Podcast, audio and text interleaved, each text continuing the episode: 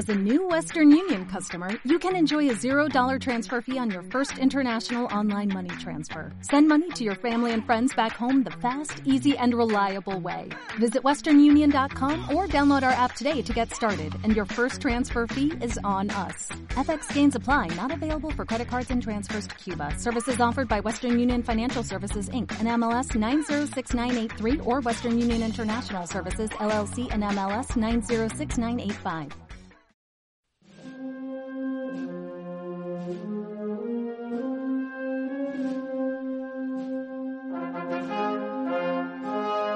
Estás escuchando Ecce Homo, Radio Semana Santa Zamora.com.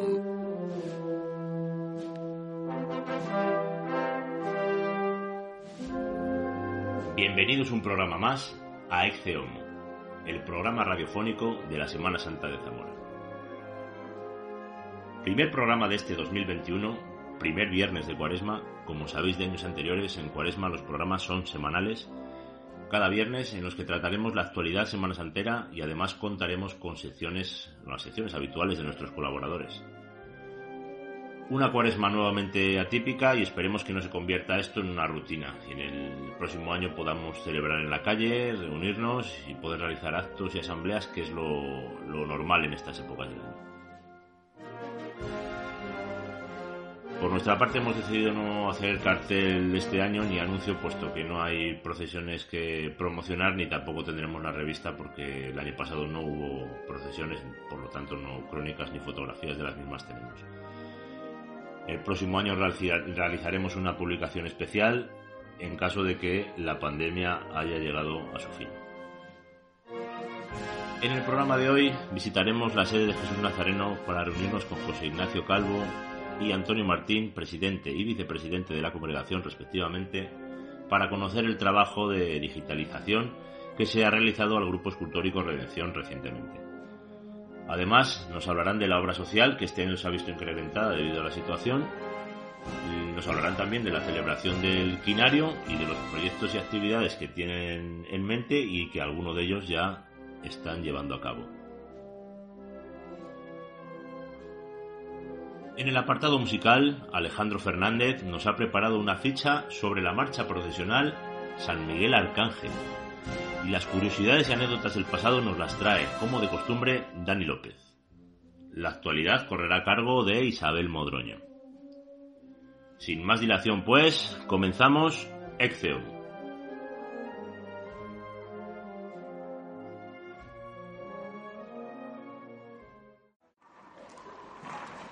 Estás escuchando Ecce Homo, Radio Semana Santa Zamora.com.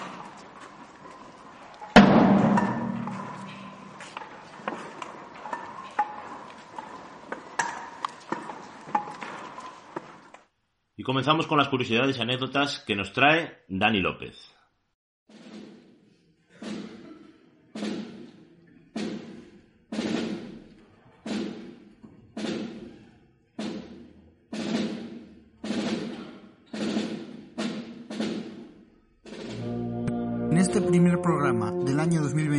Vamos a viajar 50 años atrás en el tiempo para repasar las anécdotas más destacadas relacionadas con la Semana Santa del año 1971.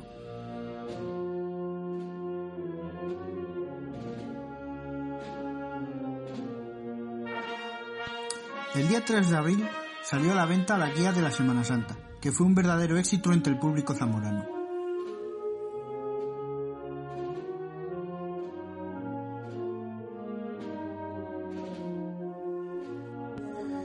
Domingo de Ramos, que tuvo lugar el 4 de abril, se realizó el pregón en el Cinema Arias Gonzalo, a cargo de Manuel Fraga, ministro de Información y Turismo.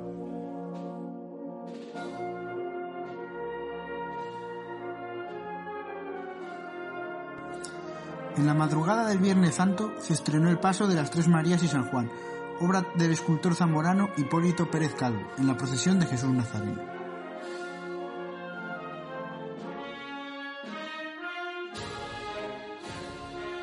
Ese mismo día por la tarde, las cámaras de televisión española retransmitieron la procesión del Santo Entierro para toda España y también para Hispanoamérica por vía satélite, la cual fue vista por millones de televidentes.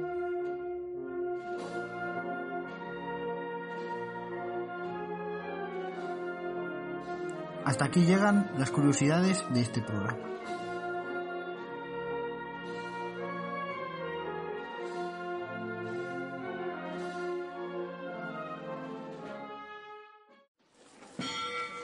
Ecce Homo, tu programa Semana Santero en radiosemanasantamora.com.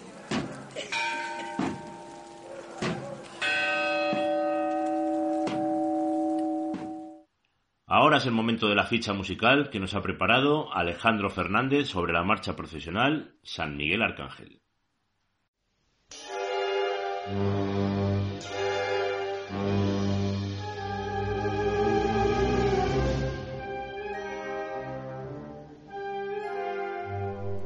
Hola a todos.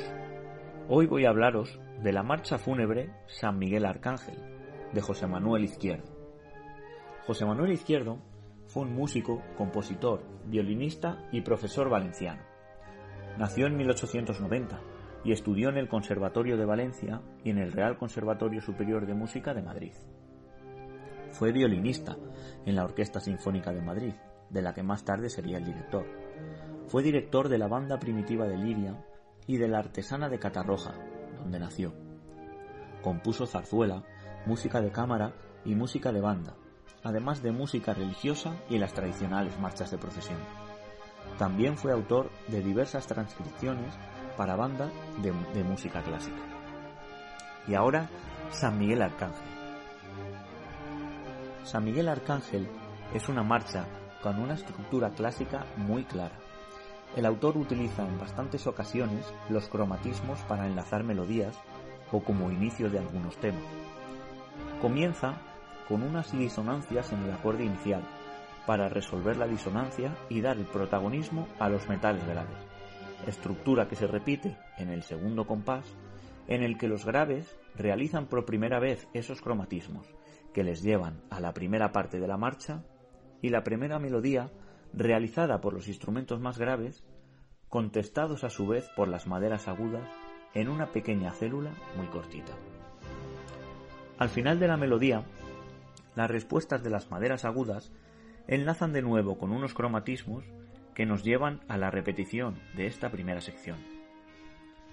Más adelante, nos adentramos en la segunda sección de la marcha, la parte más fuerte y rítmica, la que como siempre más gusta a los cargadores. Los metales y maderas graves se encargan ahora de una melodía de un marcado carácter, y metales agudos y maderas agudas se contestan unos a otros con ritmos en semicorcheas y trinos. Al igual que en la primera sección, esta sección central se repite una segunda vez, para llevar con unos pequeños compases de transición a la sección final. En estos compases de transición, unas semicorcheas van pasando de agudos a graves hasta llegar a un pequeño canon realizado con un toque de órdenes militar en los metales. Finalmente, llegamos a la tercera sección, a la sección final, donde nos encontramos con una preciosa melodía en clarinetes y saxofones, contestada en algunas ocasiones por trompetas, realizando unas pequeñas llamadas del toque de órdenes militar anteriormente escuchado, todo ello en dinámica pianísimo. La sección se repite para terminar en fortísimo, con la entrada en la melodía de flautas y oboes y con un contrapunto en bombardino, fagotes y tenores. San Miguel Arcángel es una marcha muy relacionada con el Jueves Santo y con la Cofradía de la Santa Veracruz, al estar esta fusionada con la Cofradía de San Miguel, imagen la cual la Cofradía venera en San Juan en la pequeña capilla junto al Nazareno. Fue bastante popular y tocada en los años 70 y 80, realizándose incluso una grabación por parte de la banda de música de la agrupación de Infantería de Marina de Madrid en 1990. En los años 90 dejaría de sonar en Zamora, para ser recuperada hace unos cuatro años por la banda de música Maestro Nacor Blanco en nuestras procesiones.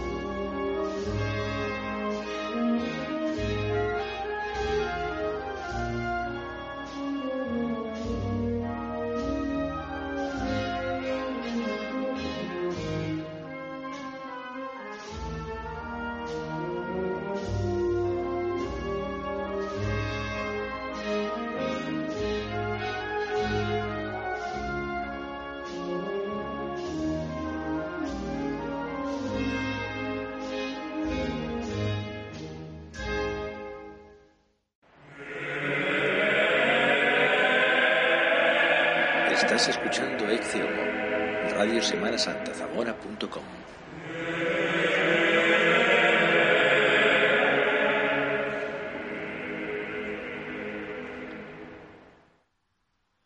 El pasado fin de semana nos desplazamos a la sede de Jesús Nazareno para charlar con José Ignacio Calvo y Antonio Martín, presidente y vicepresidente de la congregación respectivamente. Con ellos hablamos de la actualidad de la cofradía, entre otros aspectos del escaneado que se le ha realizado últimamente al paso de redención. Vamos a escuchar lo que nos han contado. Bueno, pues continuamos en ECEMO y en este caso hemos venido a entrevistar a José Ignacio, que es el presidente, actual presidente de la cofradía de Jesús Nazareno, y a Antonio Martín, que es el, actual vicepresidente, ¿no? Eh, Vamos a tratar diferentes temas de actualidad en la cofradía, como hemos leído estos días en, la prensa y en diversos medios. Eh, el paso de redención ha sido conducido a la panera para realizar un escaneo, una, digitalización de, la imagen. Pues para, para qué, en concreto, José o Toño. Bueno, pues seguimos con la con la no restauración, pero sí protección del patrimonio que empezamos en el año 2016 con la soledad, en el 2017 concretamente se hizo la soledad y hombre, yo siempre digo lo mismo, yo duermo cada día que tenemos una figura más escaneada en 3D, pues duermo más tranquilo. El tener redención, la mesa y las figuras escaneadas, pues nos dan una seguridad en que si algún día ocurre alguna desgracia de cualquier tipo, tenemos los archivos para poder hacer unas réplicas. Yo sé que no es lo mismo, pero seguiríamos teniendo redención en la calle. Entonces, bueno, pues es eh, un sistema... un poco el proceso, sí. El proceso es un, un sistema de, de, fotografías que realiza miles de fotografías, que luego un programa de, de software eh, genera una malla. Este en concreto era, era color, el escáner, con lo cual se pueden hacer reproducciones en color. No son colores exactamente iguales, sino son colores de pantón, pero bueno, dan una semejanza bastante real y van haciendo miles de fotografías y superponiendo unas sobre otras para trazar la malla y que salga la figura en bulto redondo en tres dimensiones. El técnico que vino nos dijo que había hecho 40.000 fotografías el, el escáner de las figuras, de la parte de arriba, y unas 10.000 de, solo de la parte de abajo de la mesa, que también está, está escaneada.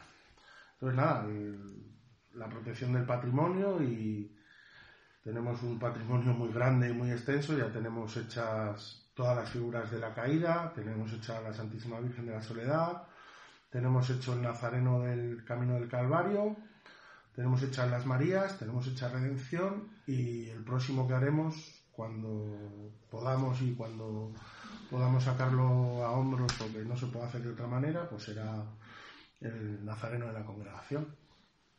¿Es un proceso costoso en el tiempo? Y No, en el tiempo no. Eh, en el tiempo han sido cuatro horas y media de trabajo. El vino llegó aquí a Zamora a las diez y a las dos y media se estaba, se estaba yendo. ¿Habéis tenido que trasladar el paso a la panera? Se trasladó a la panera porque en el museo tiene que tener una distancia y una luz determinada y la sala de restauración del museo no da las medidas para hacerlo entonces se trasladó el museo al, a la panera para, para poderlo llevar a cabo y lo íbamos a haber trasladado la semana pasada, pero como dio tanta agua y llovió tanto que, lo pusimos para, para esta semana. Así que nada, ahí seguimos. ¿Y económicamente es muy, es muy costoso también este...? Pues no, este habitualmente nos suelen costar eh, entre 700 y 900 euros cada figura y en este caso nos ha costado el grupo completo 3.800 masiva, creo. Con lo cual creo que no es, no es nada costoso. Tener una reproducción y una tranquilidad de, cómo están las, los grupos de, la cofradía y tener una posibilidad, ya te digo, de, reproducirlo, de reproducir un brazo de, la, o una cara de las de los Cristos de abajo de las misericordias o pues, pues a mí, vamos, me da, a mí me da tranquilidad y creo que todos los hermanos deben estar tranquilos de que el patrimonio lo, lo tenemos conservado en una caja fuerte en archivo. Eh, hemos visto también, porque nos hemos acercado hasta, hasta la sede, que estáis digitalizando también los, los archivos eh, antiguos de, la cofradía. Sí, ahí se está haciendo un trabajo arduo y muy minucioso de, de todas las de toda la documentación que teníamos desde la desde la fundación de la cofradía y bueno ya está hecho el guion con todos los documentos y ahora ya, ya había mucho escaneado y se sigue trabajando en el escaneo con un escáner especial sobre todo para los libros de actas antiguos del siglo XVI, etcétera, que, que aplana cuando te hace la, el escáner, luego tiene un proceso de, de, aplanamiento de las páginas para que las páginas te queden planas. Para que se abra bien, ¿no? Para que, se, para que luego se pueda leer bien. Y iremos subiendo cosas a la red o incluso a los se va a llevar al, al archivo diocesano cuando terminemos se va a dejar una copia en el Museo de Semana Santa en el Archivo General de Cofradías, pero además de que hay un edicto del, de Monseñor Eduardo Poveda, del antiguo obispo de, Zamora, eh, diciendo que debían de entregarse toda la documentación de las cofradías en el archivo diocesano. Eh, bueno, pues lo vamos a dejar allí y vamos a dejar una copia en. Habrá dos copias, una tendremos nosotros, tres copias, una al archivo, otra la Junta por Semana Santa y otra nosotros. Físicas te refieres, ¿no? Porque bueno, Físicas una vez, de digitales. Una vez estado digi digitalizado ya no hay ese problema. Físicas de... digitales. Eh, vale, eh, también hemos visto, hemos leído estos días que habéis aumentado la, la, obra social, José. ¿Qué me puedes decir a este respecto? Vamos a ver, eh, estos dos años, pues ha habido, a cuenta de la pandemia, pues la verdad es que la sociedad zamorana y por lo consiguiente eh, los hermanos y damas de la cofradía pues están, están muchas veces eh, lo están pasando bastante mal. Entonces lo que a nosotros nos más nos preocupa son nuestros hermanos y, y damas. Eh, ¿Qué hemos hecho este año? Al, al, haberse agravado muchas veces la situación, por, al, también alargarse esta pandemia en el tiempo, pues lo que hemos hecho es eh, triplicar, llegar a triplicar la ayuda social hacia los hermanos y, damas. ¿Qué quiere decir triplicar? Eh, se han dado cifras, pero no son cifras reales, porque realmente lo que estamos haciendo es triplicar la obra social de lo recaudado. ¿Qué quiere decir? Que en una asamblea acordamos llevar el 10% de la cuota, pero no de, los, de las cuotas, tienen que ser de las cuotas pagadas no podemos invertir dinero que estamos destinando a sufragar gastos de la cofradía en obra social porque sería, eh, sería descapitalizar la, la, cofradía. Entonces, eh, todo lo que se cobre de cuotas, vamos a intentar llegar a lo que necesiten los hermanos. Eh, el, el primer pensamiento que tenemos nosotros es hacia los hermanos y damas y después intentaremos ayudar a toda la sociedad zamorana, pero primero hay que empezar por la casa. ¿No habéis pensado alguna medida en concreto o, o los hermanos eh, que vean alguna necesidad se tienen que acercar aquí a solicitarlo? ¿Cómo va a ser esa...? Vamos a ver, eh, yo sé que es duro eh, para una persona que lo pueda necesitar acercarse y, y venir a pedirlo. Entonces, eh, lo que estamos haciendo es dar que la gente se ponga en contacto con nosotros, con nosotros, por mediación de las redes sociales en privado o por la web, por el correo electrónico, y, no, y nosotros nos ponemos en contacto con él a ver en qué, en qué estado está y qué necesidades tiene. Uh -huh. Entonces, eh, bien sea recibos, eh, alimentos, eh, libros para los niños, las cuotas se están, se están don, condonando las cuotas de, de personas que, que, están en una situación en precario y, y, es lo que vamos a intentar. Dices, has hecho énfasis en lo de, en lo de las cuotas cobradas. Hay mucha gente que no... Hay muchos recibos que se quedan Vamos sin a ver, cobrar. el año pasado hemos cerrado, me parece que con, con 4.000 euros de... 6.000 en total entre mujeres entre, hombres de eh, uno y de dos recibos. 6.000 euros. Entonces eso es una cantidad que es eh, bastante grande para una cofradía. Entonces lo que no podemos... El, la gente echa las cuentas de la vieja diciendo somos tantos hermanos a 15 euros, es tanto dinero. Realmente no es así porque hay, hay cuotas que no están, no, están, no, no se, se deben. Uh -huh. Entonces tenemos que andar con mucho cuidado y, y ser cautos en decir cantidades para la obra social o para distintas eh, cosas que estamos haciendo en la cofradía. Y me imagino que esto, sobre todo este último año, el tema de las altas haya estado un poco parado. ¿no? No, no, O- estamos siguiendo dando altas y este año me parece que son 200. No, casi, no, casi 100. Sí que es cierto que sea, Ciento. se nota el año que la procesión no sale, pero yo lo comprobé en diciembre del año pasado, el último de los últimos días que estuve en la sede, se acercó una señora a dar de alta a su nieto y le dije, yo no sé si el año que viene, y dice, no, no, el año que viene yo quiero que mi nieto, yo sé que mi nieto no va a salir, ha nacido hace una semana, pero yo quiero que pertenezca Que a la cofradía, Mm. que sea hermano, entonces se están dando las altas, no pasa nada porque alguien no pueda en ese momento dar el alta, se apunta ese mismo día y sal- se dará el alta para el año que viene. Al no haber, no hay una lista de espera, sino que los que se apuntan en el 2021 entrarán a la cofradía en el 2022.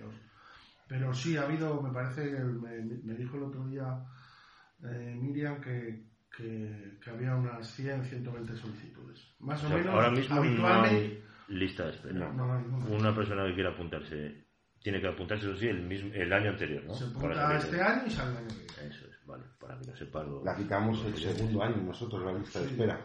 El segundo año nuestro de eh, Sí, sabía que había quitado la lista de espera, pero no sé si había vuelto a... No, no, en Porque haya muchas solicitudes en anualmente. estos cinco años habrán entrado unas 2.000 personas. 2.000 personas. Mujeres y hombres. Bueno, pues eso también es buena, buena señal. Eh, estuvimos hablando el otro día con Isabel y nos comunicó, bueno, por la reunión que habíais tenido, que había tenido con, con el vicepresidente de la Junta IGEA y, bueno, la- los actos que se pueden y los que no se pueden hacer, que prácticamente es ninguno. ¿Qué actos tiene previstos o qué actos le gustaría hacer a esta cofradía? Vamos a ver, estamos eh, trabajando en, en- al no tener la cofradía, no poder sacar el desfile a la calle, lo que tenemos, estamos eh, trabajando ahora mismo en un acto de oración eh, el Viernes Santo y otro el Sábado Santo. Todavía no tenemos nada concreto, pero bueno, en, próximas semanas tendremos ya eh, todo previsto y lo lanzaremos nosotros en nota de prensa o en redes sociales. Sobre el quinario, el quinario lo vamos a hacer en, en la semana que, o sea, el resto de los actos lo vamos a hacer como es el acto de la misa de la misa de general, que es el día de la asamblea, que la tenemos aplazada. Eh, eh, después el sábado siguiente la de fallecidos, el domingo los fallecidos y después el quinario. Eh, es verdad que el quinario eh, congregamos- se congrega mucha gente dentro de la iglesia y este año, pues con la limitación de 25 personas dentro de los templos, pues lo vamos a sacar, eh, lo vamos a hacer en. To- Desde el martes hasta el sábado de, que da la misa el obispo. Y bueno, pues es la única manera. A través de la página la web. página, la página web de la cofradía o en el canal de YouTube de la cofradía. Y en el Facebook, imagino, el Facebook, también sí. ¿no? se podrá enlazar. ¿no? Para la gente que quiera, pues ya sabe que puede seguir la misa. Eh, las redes sociales en estas épocas pues cobran una importancia muy grande. Yo no sé si también en Semana Santa tenéis previsto hacer alguna alguna cosa paralela a lo que podría ser la procesión. Hombre, eh, estamos, eh, estamos allí, a- a- estamos eh, trabajando en, en ese, en ese sentido. Es, las redes sociales ahora en este tiempo es un canal muy bueno de comunicación con los hermanos. Sabemos que, que esta cofradía hay gente que es muy mayor y a lo mejor las redes sociales no las tiene, pero bueno, por ejemplo, el boletín vamos a mandarlo a los hermanos en el tiempo y forma que te- tenemos previsto. Y ahí, pues informamos todo lo que se ha hecho durante todo el año, eh, presentamos las cuentas igual, aunque no hagamos la asamblea, y el acta. O sea, eh, un boletín que va normalmente eh, un año normal, este año va a ir igual. Claro, porque actos, la procesión no se podrá realizar, pero la cofradía sigue funcionando y, y- y actos como por ejemplo este año tocaban las elecciones. Sí. Eso seguirá en marcha, el- los cauces previstos, esperamos Hombre. que este año las haya. Vamos a, eh, vamos a intentarlo hacerlo cuando, cuando las autoridades sanitarias nos den el visto bueno. Mi intención es hacerlas cuando, cuando pueda Yo es verdad que tenía previsto eh, nada más terminar Semana Santa convocar las elecciones, pero claro, en la situación que estamos es imposible. Entonces vamos a intentarlo en cuanto esto mejore y las autoridades sanitarias nos concedan, pues convocar las elecciones. Y bueno, para terminar, ¿cómo esperas que va a ser la Semana Santa después de la pandemia? ¿Crees que se va a recuperar de la misma manera en la que lo dejamos? Hombre, es, eh, yo creo que la Semana Santa hay un antes y un después. Eh, esta situación yo creo que nadie la esperábamos y bueno, pues esperemos que, siga todo como, como la dejamos como la dejamos hace dos años ya veremos la reacción que tiene la gente y cómo, y cómo nos tenemos que adecuar a la situación de la sociedad. esto es una. Nosotros nos movemos por la sociedad eh, de la sociedad zamorana, entonces nos tenemos que ir adecuando, una cofradía se tiene que ir adecuando a la vida a la vida de la comunidad que está que tiene alrededor. Entonces, eh, pues según vayamos avanzando, pues iremos llevando la cofradía por un lado o por otro. Es verdad que teníamos, eh, estábamos trabajando mucho con los niños y a cuenta de todo esto, pues ha, tenido que quedar paralizado. Entonces intentaremos retomar cuando se pueda, pues todas las actividades que teníamos en, torno a la, a la, parte infantil de, de la cofradía, que es muy grande y es muy importante para nosotros porque es la continuidad de la, de la cofradía. Y en cuanto a la procesión, ¿tú crees que el, año que viene podremos tener con garantías la procesión? Este año también lo teníamos pensado. y estamos en una situación peor que a estas fechas estaba peor que la del año pasado, porque el año pasado estábamos en estas fechas a ver qué pasaba, a ver qué pasaba, si suspendíamos, eh, teníamos puestos los ojos en distintas celebraciones de todo el país para ver que, estaba, que se celebraban antes de la Semana Santa, como eran las fallas, que yo el año pasado con las bandas, sobre todo con una de Portugal que estuve hablando, le digo, vamos a esperar, si suspenden fallas, esto ya lo tenemos ya más que, que hablar. Y ese mismo día que hablé con el de la banda de Portugal, suspendieron las fallas por la noche. Entonces, eh, esto estamos en una situación que ya en enero dábamos por suspendida la Semana Santa. Y el año pasado estábamos en febrero y estábamos mirando a ver.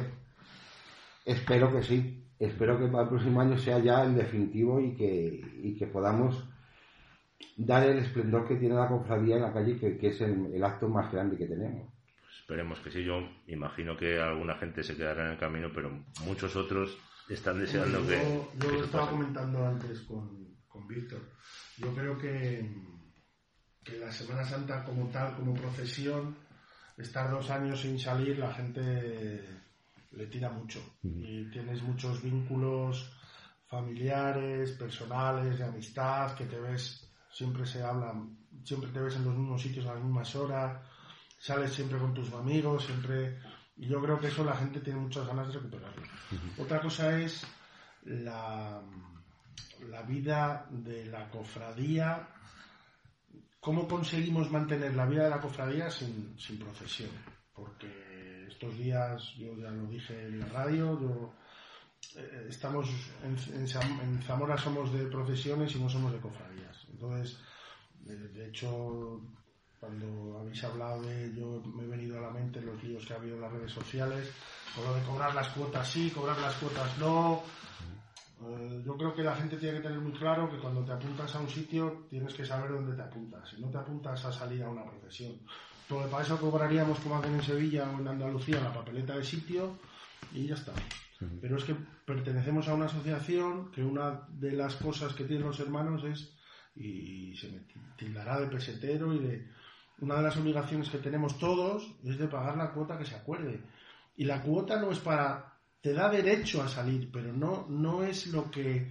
La procesión no es lo que te obliga a pagar la, la, no es el fin de la, de la cofradía. Entonces, el recuperar a la gente que ahora dice, nada, yo me doy de baja y tal, dentro de dos o tres años, cuando la vida sea normal y recuperemos nuestras tradiciones y recuperamos el salir a la calle y recuperemos todo este tipo de cosas, cuando quieran volverse a enganchar, a lo mejor hay cofradías que dicen, no, mira, es que yo lo siento mucho porque no has querido estar en las duras, ahora sí te gusta estar en las maduras y tenemos que estar, porque al fin y al cabo mm, la obra social de la cofradía ha crecido, este año va a ser muy importante, intentaremos ayudar a cuanta más personas mejor, pero al fin y al cabo la ayuda social sale de la solidaridad de todos los hermanos. Entonces, si, si podemos ayudar con tres hermanos, a, con tres euros o con cinco o con siete de nuestra cuota, a que la sociedad zamorana en general lo pase un poquito mejor, no creo que se esté pidiendo un, una cantidad exorbitada de dinero. No pedimos a nadie nada que no sea lo que se pide habitualmente. Entonces yo creo que, que vamos a recuperar las procesiones porque se van a recuperar y van a ser fantásticas y sobre todo el primer año yo creo que vamos a ir todos con unas ganas terribles. Pero yo creo que a lo mejor lo que sí que se resiente es la, la vida de la, de la cofradía. Y eso es lo que tenemos que intentar que no suceda, que la cofradía siga funcionando y siga teniendo sus actividades normales y ayudando a la gente y, que siga con sus restauraciones cada una o con su... Sí, que esté viva todo el año, que no sea solo la Claro, entonces si es lo que hemos estado siempre diciendo, que la cofradía se viva la cofradía todo el año, pues ahora es el momento de, de vivirlo y de hacerlo. Y aquí están las puertas abiertas para cualquiera y cualquier necesidad, si nosotros podemos echar una mano a través, antes decía José, las redes sociales, tal, pues a lo mejor un canal bueno es eh, el sacerdote de la de su cura de, su parroquia. Que se acerca a cualquier parroquia y le dice, mire, yo soy hermano de la cofradía, pero no me atrevo a ir a... Y sí, me atrevo a hablar con usted. Bueno, pues ya se ha hablado con, con la diócesis, que nos lo canalicen e intentaremos ayudar como podamos.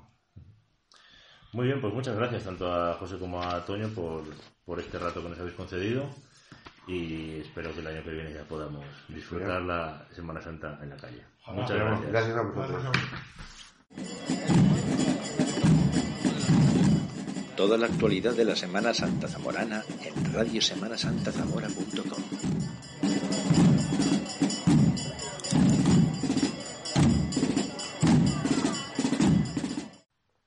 Es el momento de conocer la actualidad semana santera que como siempre nos trae Isabel Modroño.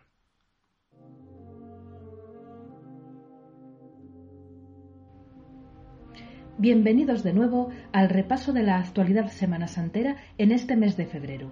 Como bien cabe suponer, la actividad sigue muy limitada, pero Zamora es una ciudad de Semana Santa y esos engranajes no dejan de girar, aunque por las circunstancias no sea en la dirección que a todos nos gustaría.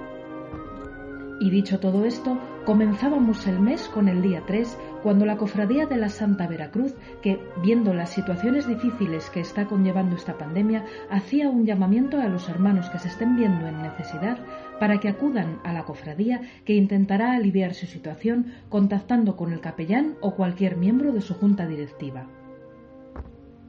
Una iniciativa similar lleva a cabo también la Cofradía de Jesús Nazareno, que ha aprobado en Junta el destinar el porcentaje que sea necesario destinado a su obra social denominada Ahí tienes a tu madre, para asistir a los hermanos en necesidad que así lo soliciten.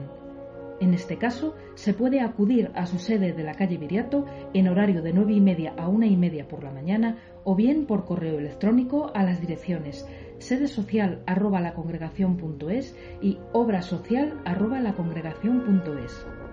También directamente en su página web, lacongregación.es, así como contactar con cualquier párroco de la ciudad o miembro de la junta directiva.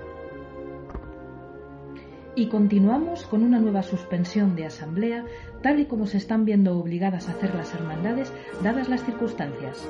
Si a finales de enero era la Hermandad del Silencio la que iniciaba por turno esta ronda de suspensiones, en esta ocasión, el día 5, la Penitencial de las Siete Palabras emitía un comunicado oficial para anunciar la suspensión de su Asamblea General Ordinaria que habría de realizarse el 20 del presente mes, así como el proceso electoral para elegir hermano abad. Queda pendiente una nueva convocatoria cuando la situación sanitaria lo permita. Al día siguiente, día 6, repetíamos la noticia, en este caso en relación a la Cofradía de Jesús Nazareno, que también comunicaba el aplazamiento hasta nueva fecha de su Asamblea General, que habría de convocarse por estatutos para el primer domingo de Cuaresma. Seguimos con el día 7, mismo comunicado, diferente hermandad. Luz y Vida, sus estatutos emplazan su Asamblea General para el primer sábado de Cuaresma, quedando esta pospuesta hasta que las autoridades competentes autoricen las reuniones de este tipo. Y ya el lunes día 8, sin que a nadie pillase por sorpresa, el vicepresidente de la Junta de Castilla y León, Francisco Igea, declaraba de forma oficial la suspensión de los desfiles profesionales y cualquier acto que implique reunión de personas en la Semana Santa para este año. Continuamos ahora con el día 9 y un nuevo aplazamiento, esta vez por parte de Jesús del Vía Crucis, que se ha visto obligada a posponer su Asamblea General a esta nueva orden, cuando en condiciones normales se habría realizado el viernes día 19.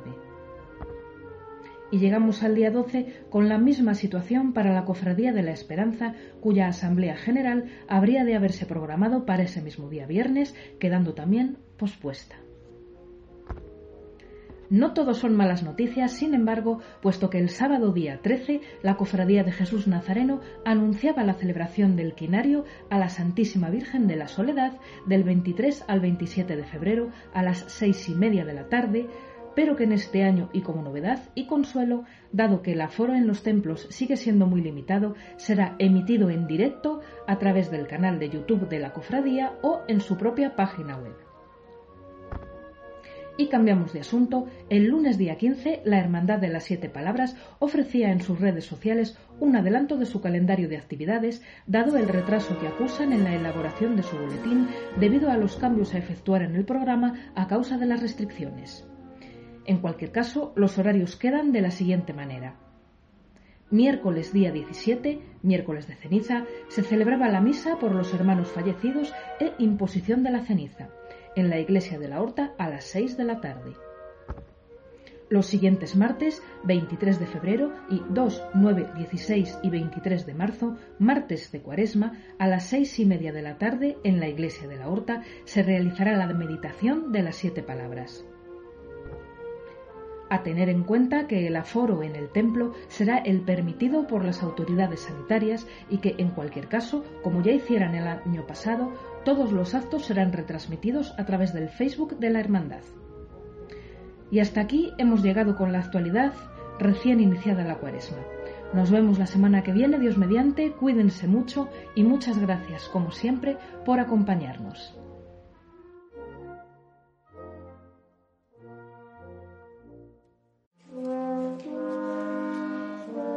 Toda la actualidad de la Semana Santa Zamorana en radiosemanasantazamora.com.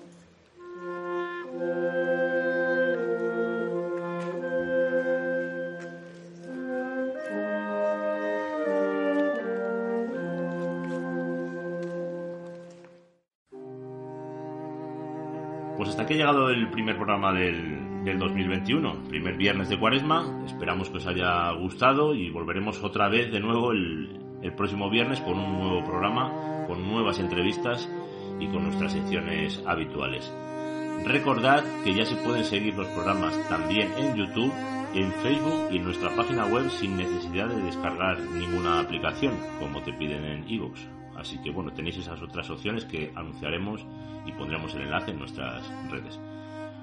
Podéis mantener también contacto con nosotros desde nuestra web semanasantazamora.com, también en nuestras redes sociales, Twitter, iVoox, Instagram, Facebook, en las que estamos al borde de los 10.000 seguidores, ayudándonos a conseguir esa cifra redonda.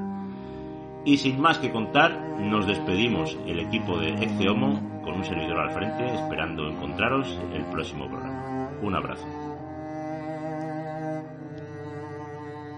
Ecce Homo, radiosemanasantazamora.com